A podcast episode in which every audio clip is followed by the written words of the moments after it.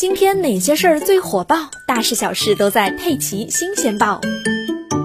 中国工程院网站四月二十三日公布了二零二一年院士增选有效候选人，共五百七十七位。不过，之前在候选名单里的来自茅台集团的总工程师王力并不在列。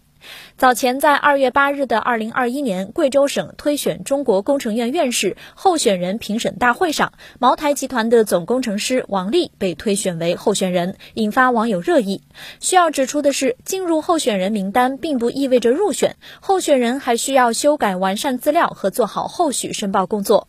白酒行业作为贵州省近年来重点关注的行业之一，王力作为该省白酒行业的技术领军者，获得此次推荐，从二零二零年年末便早有端倪。二零二一年十一月末，贵州省公布第九批省管专家建议人选名单，整份名单共九十九人，王力名列其中。二零二一年二月四日，王力又获颁贵州省省级高层次人才服务绿卡。从贵州茅台公示的消息来看，王力作为工程技术应用研究员，享受国务院特殊津贴，并入选中国酒业大师、首席白酒品酒师、中国品酒大师。在贵州茅台集团官方网站展示的九名核心管理层人员中，王丽也位列其中。